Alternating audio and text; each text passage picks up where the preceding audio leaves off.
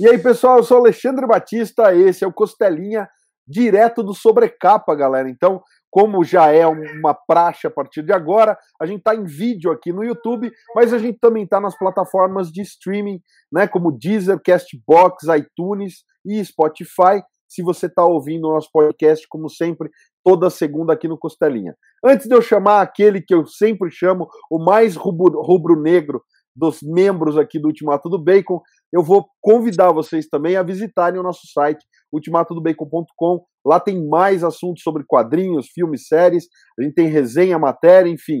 Então, já que está feito todos esses convites, fala, Lucas, como é que você tá, meu irmão? Grande Alexandre, cara, prazer estar tá aqui mais uma vez para a gente gravar um Costelinha, mais uma vez para a gente aparecer aí para a galera que acompanha no YouTube.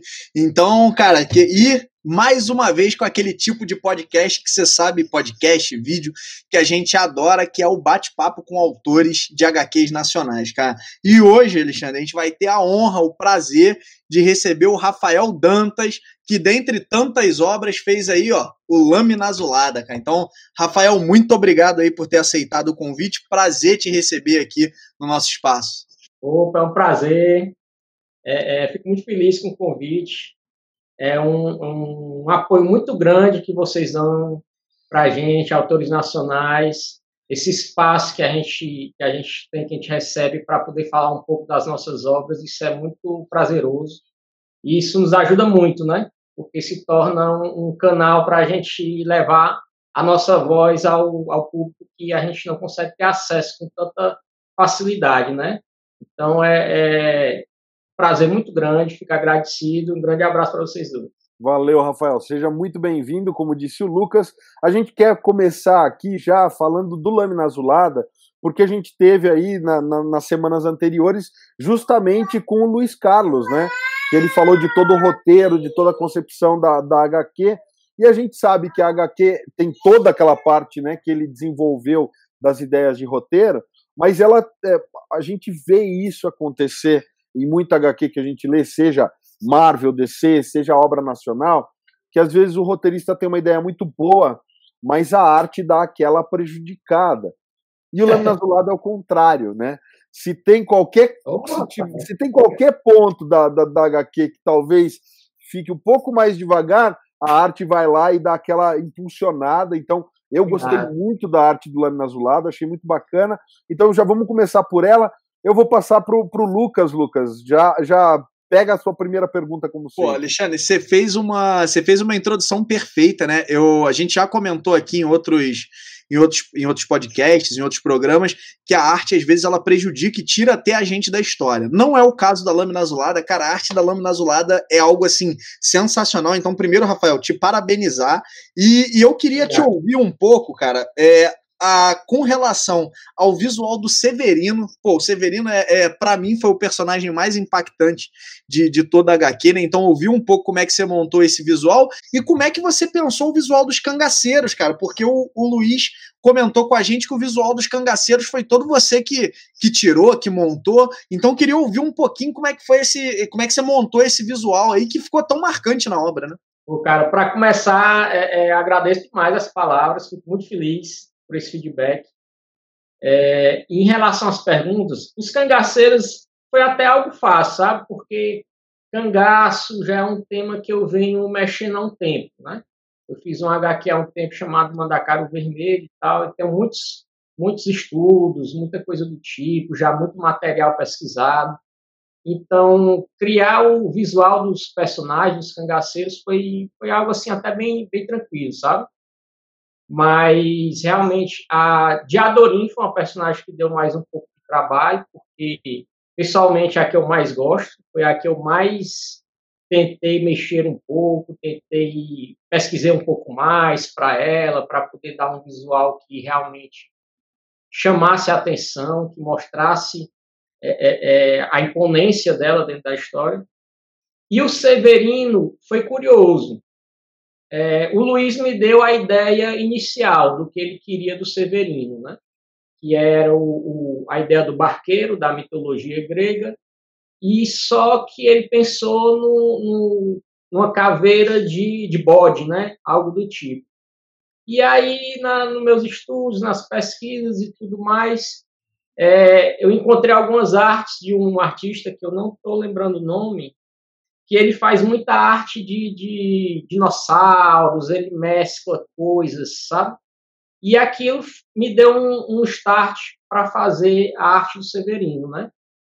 Eu, foi basicamente a ideia inicial do Luiz, com algumas pesquisas sobre o barqueiro, e culminou quando eu achei um pouco dessas referências desse artista fazendo artes de caveiras, de, de dinossauros e tal, e a gente pensou já na, na manta, né? Naquela, naquela coisa bem, é, é, bem figurativa da morte, né? E inserimos a, a, uma cara de bode, né? Uma caveira de bode. E aí, para dar um destaquezinho a mais, eu deixei uma protuberância nas caveiras, coloquei aquelas penas de urubu e tudo mais. Mas o Severino partiu realmente assim da ideia inicial do Luiz. E aí veio uma série de estudos e culminou no personagem que eu acho que ficou bacana. O mais difícil não foi nem o visual inicial do Severino. No decorrer da história, ele muda, acredito que duas vezes. Numa cena com o, o, Euclides, que ele está enfurecido, né, e ele se transforma numa, num, num visual mais ameaçador. E no final, não sei se eu vou dar um spoiler, é quando ele se transforma naquele outro, aquela outra mistura de personagens, né? que tu pode falar pra... E ali foi onde o bicho pegou, cara. Ali foi onde eu fiquei, puxa vida, e agora? Principalmente final, mas deu certo. Pô, ficou muito legal porque você, é o que você falou, você deu esse ar clássico, né? Que você olha, você vê aquele, né? Aquele capuz, a morte e tal. Mas ficou um negócio regional também, né? Então, pô, ficou muito legal, cara. Foi um visual assim que, na minha humilde opinião aqui como leitor, vocês acertaram em cheio e impressiona. As primeiras vezes que ele aparece, é, impressiona demais. Então, acho que é um, um golaço da arte nesse caso. Cara, fiquei feliz. Ah, um detalhe dele que a gente, eu acho que ficou assim chamando muita atenção para ele não sei se eu consegui passar essa ideia, né? Mas a gente tentou, é, ao máximo, principalmente nas primeiras páginas, fazer ele meio que fantasmagórico, né? Tem uma cena que ele passa, fica a, a manta fica quase uma fumaça, né? Passando pelo Severino e tal. Isso aí foi algo mais complicadinho de fazer. Eu não sei se deu certo, mas, mas acho que a gente conseguiu um bom resultado. Eu vou, eu vou entrar aqui já de, de tomando de assalto a coisa, porque de fato é, é, minha avó contava muita história de assombração, né, quando eu era moleque. E a minha, sei lá, tataravó, que era a, a bisavó do meu pai. É uma tradição da família também, né? Família italiana e tal. E tem muito, eu acho que tem muito esse ar fantasmagórico que tem na HQ nas, nas aparições do Severino, eu acho que ele, para mim, ressoou muito, sabe? A arte tem bem aquela coisa da, da fumacinha ali. Você percebe é. que é uma daquelas histórias de encruzilhada, né? Que, é, que, que a, a, nona contava. Então, assim, meus parabéns, tá muito bacana. Eu quero só perguntar uma coisa a respeito do, do, do Euclides e, e da, da Diadorim, porque dá para sentir bem no Lâmina Azulada que tem essa mescla, né, entre os personagens, quando eles estão mais nesse mundo é, sobrenatural, digamos assim, e das cenas em que, por exemplo, a Diadorim tá, tá visitando a casa daquela senhora que é mais pobre, que eles levam comida para ela e tudo mais. Então tem muito uma cena e, e, algumas cenas em que você tem uma representação que é quase ali é, mais naturalista, digamos assim, e você tem a parte mais sobrenatural. E quando a gente vai, por exemplo, para o Mandacaru Vermelho, que está aqui, ó, a gente vê que as figuras do cangaço puxam muito, né? O Euclides, a Diadorim, puxam muito dessa primeira a, a narrativa uhum. sua gráfica dos cangaceiros do Mandacaru Vermelho. Então, como foi para você mesclar essas duas coisas? Porque lendo a HQ, o Lâmina Azulada, a gente não, não sente isso, mas é perceptível, né? Não, não é uma coisa que você fala assim, ah, são cenas diferentes, mas você uhum. sente que tem uma diferença ali entre os personagens. Como é que você trabalhou essa, essa mudança e essas inspirações, Rafael? Cara, é, é, na verdade, eu acho que isso se deu assim de uma forma muito natural, porque também é, se deu da mudança e da evolução do, do, desenho, né? O Mandacaru, eu acredito que eu fiz em 2015. E o Lâmina Azulada a gente iniciou ano passado, 2019, terminamos nesse ano de 2020. E nesse meio tempo, é, eu comecei uma série de estudos para tentar melhorar o desenho, né? E o meu desenho mudou muito do Mandacaru vermelho para o Lâmina Azulada. O Lâmina Azulada, na verdade, até digo Luiz, ele foi assim, meu grande laboratório, sabe? Foi onde eu, eu busquei muito é, é, implantar no Lâmina Azulada o que eu estava estudando diariamente para tentar melhorar a arte, para melhorar o desenho, né? Então, é, algumas coisas ainda ficou, né? Algumas, referências, algumas influências de artistas que eu estudei na época do Mandacaru, é, como o Jean Giraud, que é o Moebius, né? Eu estudo muito aquela, aquela arte dele no, de faroeste, não essa arte dele mais psicodélica, né? Eu estudo muito aquela fase dele do Tenente Blueberry. E isso ainda fica muito. Ainda, ainda hoje eu estudo muito isso, é algo que ainda tem muita influência nos dias de hoje.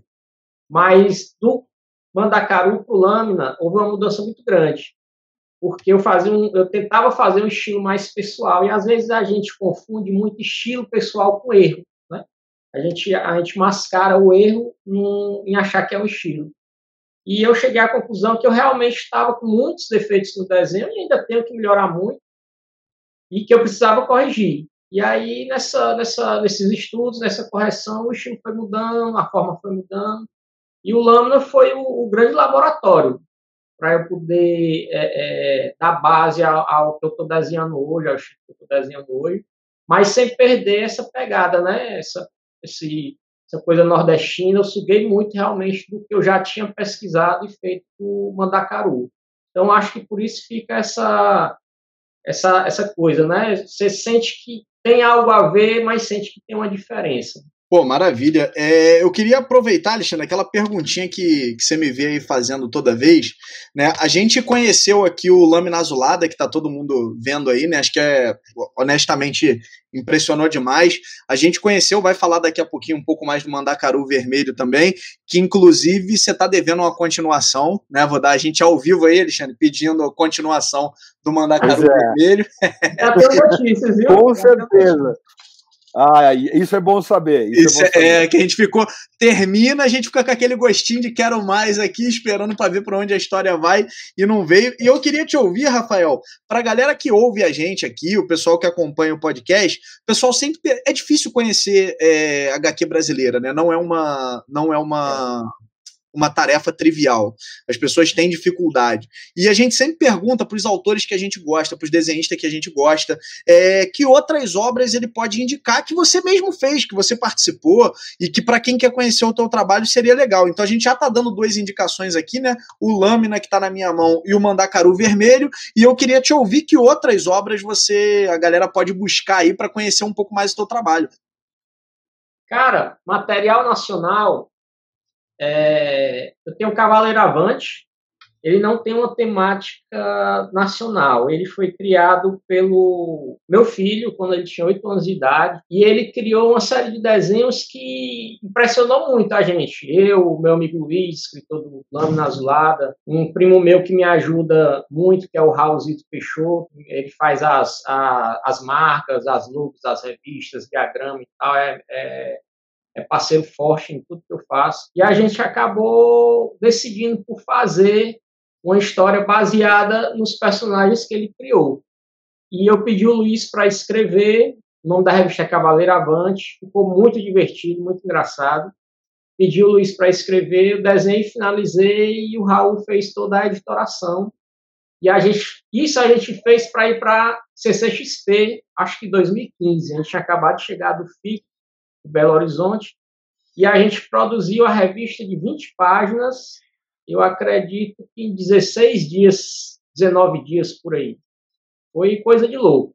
Ah, e é muito bacana, muito bacana. Eu aconselho muito vocês a ver, vocês vão gostar, muito engraçado. É, outra obra, eu participei de Imaginários em Quadrinhos, quatro, da editora Draco, que é editado pelo Rafael Fernandes Gente, o Luiz também fez parte, acredito, dessa, dessa edição. onde eu desenhei uma história de, de, de uma luta de bairros na, na meio, meio aquela coisa de, de, de, era vitoriana, né?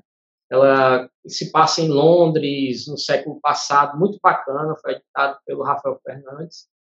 E tem o Mandacaru Vermelho, Lâmina Azulada, e acho que, infelizmente, por enquanto é só. Né? Estamos produzindo algo que a gente vai, acredito que a gente vai falar no decorrer da, da, da conversa, mas já tenho notícias sobre o Mandacaru Vermelho 2 e sobre outros projetos que também já estão em mente. O resto da produção para clientes de fora. Opa, maravilha, Alexandre. Já vou deixar tu puxar o Mandacaru Vermelho, mas vamos, pelo amor de Deus, cara, vamos ver a data desse 2 aí, que tá todo mundo aqui ansioso para ler a continuação. Ô, rapaz, pois é eu, eu vou já puxar o Mandacaru Vermelho dizendo o seguinte: eu adorei o projeto, achei muito bacana que você tenha essa é, a ideia de ter histórias que são simbólicas e que são, a, a, a, digamos assim, as lendas do Nordeste, muito embora elas sejam baseadas em histórias reais, mas são, são as grandes lendas do Nordeste brasileiro, que é a ideia do Mandacaru Vermelho trazer. A não ser que eu esteja enganado, depois você me corrige. E nesse primeiro volume eu acho muito bacana porque tem é, é, é essa, essa história, né, de um, de um, de um ex-soldado uh, uh, do exército que acaba meio que entrando pro, pro, pro cangaço, né, ele não vira exatamente um cangaceiro, mas ele parte aí numa, numa jornada de vingança contra uma eu tô tentando falar sem dar muito spoiler, mas contra uma, uma, uma, uma coisa foi muito legal que aconteceu com ele. Não quero dar spoilers. E envolve demais a história, né? Só que é isso, termina a revista, tem um continua, e só que a história é fechada em si mesmo. Então, a, a, eu só não fiquei mais ansioso pelo volume 2, porque eu senti que a história estava fechada em si mesmo e que talvez o volume 2 seja uma outra história e não daquele personagem que está ali tão significativo na primeira edição. Então, fala um pouquinho mais para gente, eh, Rafael, de qual foi a, a inspiração para os traços ali originais, né? Porque ainda era o que você falou, o seu traço antigo, e dá um toquezinho para a gente também de como você pensa em buscar nas próximas edições essa transição, né? Se o seu traço mudou, você vai se aproximar mais do traço que você fez no Lâmina Azulada, ou você vai tentar manter esse naturalismo do traço da Caro Vermelho, é, mas com essas evoluções da, da tua arte, enfim. Tá aí a, a, a, pergunta, eu sei que ela não está muito definida, mas eu gosto de jogar perguntas assim. Ô, Alexandre, tá antes, de, antes de responder aí, Alexandre, pelo amor de Deus, a data do 2, cara. Pede a data aí também. pra gente poder saber quando vai sair. É verdade, tem que falar a data do 2. Eu dei risada aqui, mas meu microfone estava mudo, porque é bem isso, a gente quer saber a data do 2. Vai dar certo, vai dar certo. Digo já. Pronto. É, é, como diria Jack Stripador, vamos por partes, né? É, o, em relação ao Mandacaru, é, foi interessante. Ele foi. Primeiro veio a arte da capa e depois veio a ideia todinha do Mandacaru. Eu estava um dia em casa e eu sempre gostei muito de, de, de, de tema nordestino, de cangaço, de folclore. Eu sou completamente apaixonado por folclore, Monteiro Lobato, é, toda aquela coisa ali. E um belo dia eu estava em casa, do nada veio a vontade de desenhar um cangaceiro e eu uhum. fiz a capa da revista. imaginei personagens, imaginei uma história e fiz, desenhei já a capa da revista. E a partir da capa, já desenhada, eu sentei para escrever, me empolguei, sentei para escrever a história e comecei a fazer desenho. Mas interessante, né? É, é, ela não surgiu a história primeiro, não surgiu uma pesquisa, surgiu primeiro um desenho aleatório na minha mente que eu produzi e a partir dele eu já fiz a história. É, eu acredito que eu ainda vou manter a pegada do Lâmina Azulada, sabe? Porque é, é, eu, tenho, eu tenho certa dificuldade de estar tá emulando estilos, né? De estar tá Posso até tentar, não sei, é algo agora que você me pegou, mas a ideia inicial é realmente manter a pegada, a linha que eu estou fazendo hoje em dia, sabe? Então, acredito que em relação ao desenho, é, ele vai manter esse estilo do lâmina azulada, talvez eu tente fazer uma, uma mescla, né? Fazer algo que, que puxa um pouco também do Mandacaru, mas a ideia realmente é, é manter essa linha que eu estou fazendo hoje. Maravilha. Alexandre, só para a galera que está vendo aí a gente, eu acho que vale comentar o seguinte: a gente está falando que o, o, desenho do Rafael evoluiu, mas, cara, o, os desenhos do Mandacaru Vermelho, eles são lindíssimos, né, cara? É um outro estilo, sem sombra de dúvida, mas, ó, os desenhos que estão aqui, eles não estão devendo nada, não. Então é, é bem bacana até para a gente ver como é que vai ficar essa história, né? Passando aí para a galera que não viu, como é que vai ficar essa história aí também depois, né? Como é que ela vai ficar com esses traços novos. Mandacaru Vermelho, a gente está bem ansioso. Eu queria aproveitar, Alexandre, para a gente poder perguntar, extrair do Rafael aí, como é que está o planejamento para o lançamento do Mandacaru Vermelho 2, e ele deixou aí no ar para a gente que tem alguns outros projetos em andamento, então a gente ouviu um pouquinho do que, que ele tem preparado aí para os próximos períodos, para a gente poder saber o que está chegando por aí. Bom, primeiro vou responder uma pergunta do, do Alexandre que ele tinha feito sobre o continua, né, do Mandacaru, que, ele, é, é, que fica essa coisa de você achar que a história parte do, do, do que aconteceu no primeiro, né? E o, e o Alexandre acertou, foi, na, foi no alvo. É, a continuação do Mandacaru, ela não é realmente uma continuação da história de Antônio mas ela é pensada em uma série de histórias envolvendo personagens é, que se entrelaçam na vida do Antônio, que pertencem àquela, àquela história contada no primeiro Mandacaru, mas que não, não realmente não é a continuação da, da história de Antônio, mas terá a ver com ele, com o que aconteceu no Mandacaru primeiro, que toda aquela o que envolveu os personagens.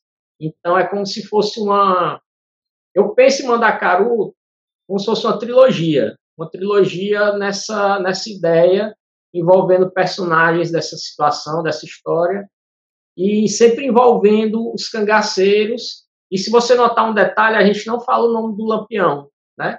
Ele é uma figura que ele aparece, a ideia é que ele apareça nos outros também, sem nunca precisar dizer o nome dele. Você, ele já é uma figura tão, tão icônica né, no, no Nordeste, na, na, história do Brasil. Você olha, você tem aquela sacada que é o Lampião. Né? Então, realmente, o, o, Alexandre acertou nisso aí. Que a, a Mandacaru é uma história que se fechou e a continuação dela é, é algo que tem a ver, mas não necessariamente é, é você precisa ler para entender, né? Você são histórias fechadas do mesmo universo.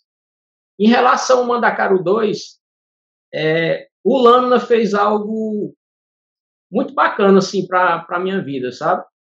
Eu sempre, como eu falei, sempre fui um amante de folclore, de quadrinho brasileiro. Eu tenho muita coisa guardada, escrita de ideias sobre personagens e temáticas do Brasil, não só do Nordeste, tem coisas também de muitas regiões. E a gente, há uns anos atrás, eu cheguei a lançar uma plataforma chamada Comics, com Q, né, o que representava aquele balãozinho de quadrinhos e tal, que é o selo que está no Mandacaru. E, infelizmente, ela não deu certo. É, a ideia original era ser uma, uma editora digital, uma plataforma para vender quadrinhos digitais. Infelizmente, ela não, não foi para frente. E o Lâmina ele resgatou esse desejo de voltar a fazer quadrinhos com, com a temática brasileira, de voltar a produzir as histórias que está guardada, que está engavetado, né? É, foi muita surpresa e muita alegria ver a, a recepção que está tá sendo do Lâmina, né? Foi me mostrou algo que eu tinha um pouco de dúvida, não sabia, que é ver que tem público que quer realmente é, ler essa, essa, essas histórias fora da, fora da bolha, né? Essa, é, histórias com a temática regional, temática do nosso Brasil, do nosso folclore. Então, isso aí resgatou a vontade de, de fazer, de continuar é, os projetos que estavam guardados, né? E depois de muito pensar, como o Lâmina resgatou o Mandacaru, as vendas do Mandacaru, resgatou leitores para o Mandacaru, eu e meu primo Raul, a gente resolveu fazer o Mandacaru 2. A capa, que já está pronta, fiquei muito satisfeito com a, com a imagem. É algo que sintetiza muito o que é o Nordeste. O roteiro já está quase pronto também. do Mandacaro 2. E eu pretendo me utilizar, tentar a ferramenta do Catarse a partir de janeiro para tentar ajudar a viabilizar a produção, né? E a ideia é que ele esteja pronto mais ou menos em meados de junho, já esteja todo pronto para para ser disponibilizado para venda, para enviado para apoiadores que nos ajudem. Então a gente acha que o Catarse poderia ser uma boa ferramenta, né? E a produção está todo vapor, já, já tem muito desenho, já tem muito estudo, já tem roteiro pronto, já tem muita coisa para ser feita do Mandacaro 2. Ótimo, então finalmente a gente tem uma data, dá para a gente esperar então lá para junho de 2021, boas coisas, Mandacaro 2. Eu falei, pessoal, tem aqui, ó, estão as duas capas, recomendo demais os dois quadrinhos e estou muito, muito ansioso, assim como o Lucas estava falando aí o tempo todo, de eu quero a data, eu quero a data. Pelo menos agora já tem aí para a gente colocar no calendário junho de, de 2021. É, outra coisa que eu ia te perguntar a respeito desses outros projetos, uh, Rafael, você tem alguma é, ideia que dê para dividir aqui com a gente, contar para a gente é, o que é Sim. é que vai. Como eu falei, com, com, com essa, essa retomada, né? Esse, esse, esse novo ânimo que o Lâmina deu para a gente produzir, é, eu resolvi, hoje está dando certo viver de quadrinhos, dando certo viver de desenho, eu resolvi programar o meu tempo, programar a minha, minha rotina para reservar um tempinho do dia só para produzir projeto autoral, né? Independente de, de, de, do lado financeiro, a gente sabe que o quadrinho, principalmente é, é, o nacional, é algo difícil, então a gente vai fazendo realmente pela, pela paixão, né? Pela vontade de produzir material com temático brasileiro. Então a gente resolveu, principalmente o meu amigo Raul, é, é, Luiz, é, nosso amigo Loi, que ajuda bastante a gente na, na parte de, de, de produção, de planejamento. E a gente está querendo fazer vários projetos que estão engavetados sobre coisas do nosso Brasil primeiro, como eu falei, é o Mandacaro 2. O segundo foi um projeto que surgiu a partir do prêmio Machado, da Dark Side Books. É, já saiu, inclusive, o resultado. A gente fez um projeto, criou um projeto baseado numa, numa aventura fictícia envolvendo casos da vida do Machado de Assis. E a gente chegou a desenvolver, eu fiz algumas páginas, é, fizemos um PDF muito bacana. Vou mandar para vocês também, já tem algumas, algumas coisas prontas. E já é um projeto que a gente resolveu bater o martelo de continuar. Eu pretendo terminar essa obra, né? É uma obra fictícia, bem, é, um, é uma aventura bem bacana envolvendo fatos e situações né, é, corriqueiras da vida de Machado de Assis.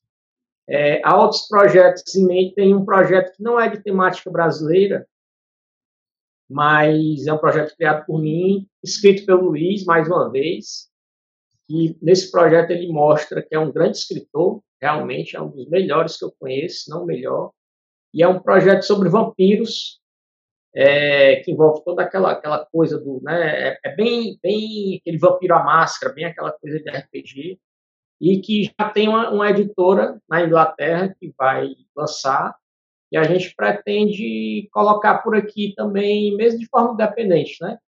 Para atrair o público, atrair a galera que a gente está fazendo.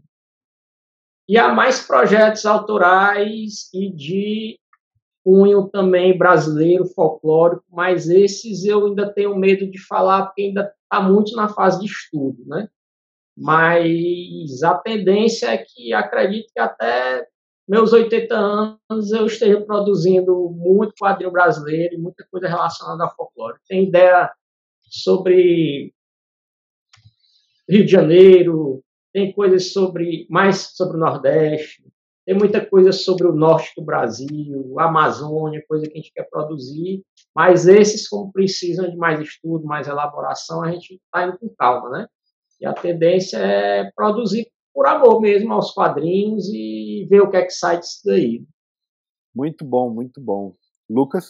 Não, sensacional. Acho que agora resta, resta a gente aqui, né, Alexandre, ficar ansiosamente esperando esses projetos novos saírem para a gente conseguir é, aproveitar mais desse, dessa obra, dessa arte, que impressionou tanto, né, cara, no Lâmina Azulada, no Mandacaru Vermelho. Então acho que tem bastante coisa legal para a gente ver aí, cara. Queria já aproveitar e agradecer o Rafael é, de ter aberto um pouco. A gente sempre fala aqui, né, Alexandre? É, uma coisa é a gente ler a obra e, e aquilo por si só já é uma experiência bacana, mas quando a gente tem a oportunidade de conversar com os autores, com os desenhistas, putz, caramba, a obra muitas vezes ela ganha outro significado e a gente entende um pouco mais as decisões. Então é só, só tenho a agradecer ao Rafael pelo tempo dele, pelo espaço. Cara, eu que agradeço, eu fico, fico muito emocionado, fico muito feliz mesmo, porque é, é, quadrinho é algo muito difícil, né? O, o Lâmina hoje foi um resgate, assim, para nossa vontade de voltar a fazer quadrinhos nacionais, né? É, já foi uma luta muito grande viver de, de, desenho, né? Trabalhar com isso foi uma luta muito grande, muito perrengue, muita, muito estudo, muita dedicação. E quadrinho nacional é mais complicado ainda, né? E ver a recepção que está tendo, ver vocês falando é, é esse tipo de coisa, dando esse sentido para a gente, isso é, é muito importante. Renova as energias, né? dá, mais, dá mais energia, mais, mais ânimo, mais potencialização para a gente estar tá fazendo novas produções e tentar fazer valer esse apoio que vocês estão dando. Né? A gente, da minha parte, eu quero também ah, reforçar o agradecimento do, do Lucas. Obrigado mais uma vez, Rafael. Quero deixar aqui o espaço aberto para você aqui no Ultimato do Bacon, no Sobrecapa, no Costelinha. Quando você tiver material novo, avisa a gente. A gente tem é, maior prazer em divulgar a sua arte, porque a gente concorda que realmente a HQ Nacional é uma coisa que tem pouca divulgação. Então a gente sempre, o, nossos veículos estão sempre dispostos a divulgar material nacional, especialmente com, a, com essa qualidade. Quem ouviu o nosso podcast, viu o nosso vídeo falando do Lâmina Azulada lá com o Luiz Carlos, sabe que a gente elogiou demais essa mistura que ele faz de mitos arturianos, de, de ó, grandes obras da nossa literatura, como Euclides da Cunha, como o Guimarães Rosa, enfim, como todos os grandes autores, o João Cabral de Melo Neto, a gente tem grandes referências ali, mas quem dá bastante dessa brasilidade também é a tua arte, que puxa um traço que é extremamente nacional, está muito bem representada ali. Então a gente, a gente realmente recomenda demais esses quadrinhos e a gente deixa aberto aqui sempre que você tiver alguma obra nova para divulgar, o espaço aqui está aberto a você. Beleza? Obrigado mais uma vez. Cara, eu fico sem palavras, sem palavras para agradecer. É, mais uma vez, só agradecimento. O Luiz, um detalhe muito importante que, que assim, eu, eu considero um dos grandes escritores hoje, roteiristas de quadrinhos. Se você pegar o Cavaleiro Avante, que é uma temática infantil, muito engraçado, muito divertido. É, o Lâmina Azulada, que ele já parte para o Nordeste, para o folclore, é uma história mais densa, mais, mais cheia de reviravoltas. E você pegar o que a gente está fazendo hoje dos vampiros, que já é outra linha, outra temática, que é mais impressionante ainda, o universo que ele, que ele criou, me ajudou a, a construir. É fantástico, cara, fantástico. O Luiz é, é, é, é um cara sensacional. O Raul que está do lado da gente aqui ajudando e comprando a briga para a gente produzir esse tipo de coisa, esse tipo de material. O Charles que está com a gente. Agradeço a família inteira, né? Que está sempre apoiando, minha esposa, minha madrinha Nedes. Então, eu fico muito feliz, cara, muito feliz mesmo que a gente tenha, esteja tendo essa recepção, porque realmente contar histórias brasileiras é algo que dá muito prazer. Para mim, para o Luiz, para essa turma que está aqui. É o que a gente gosta, que a gente sonha de fazer. É contar histórias sobre o nosso Brasil, sobre é, é esses temas tão pouco explorados, né? Como o nosso folclore, e que ainda tem muita coisa para mostrar para o público. Eu acredito que a gente está começando a, a caminhar para algo bem bacana. E pode ter certeza que para a gente que está lendo, isso se, se, se percebe. A gente realmente vê que agrega demais no, no material final. Então é isso aí, galera. A gente, com, com essa nota, a gente está encerrando mais um Costelinha. Eu quero agradecer quem ficou até agora com a gente e realmente, mais uma vez, recomendar o material do Luiz Carlos, do Rafael Dantas. A gente está ansiosamente esperando aí por junho de 2021. E aqui, toda semana, toda segunda-feira, tem um Costelinha novo para vocês. A gente vai tentar manter o Costelinha em vídeo o máximo que der. Então, no Sobrecapa, dá uma conferidinha também. Se na segunda-feira tiver um vídeo novo, é porque é um Costelinha.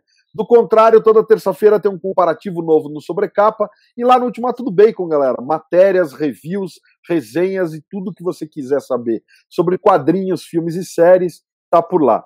Se você está vendo pelo YouTube, não deixa de conferir os outros vídeos do canal, clicar no logo do Sobrecapa para se inscrever se não for inscrito. E até o próximo vídeo, galera. Valeu!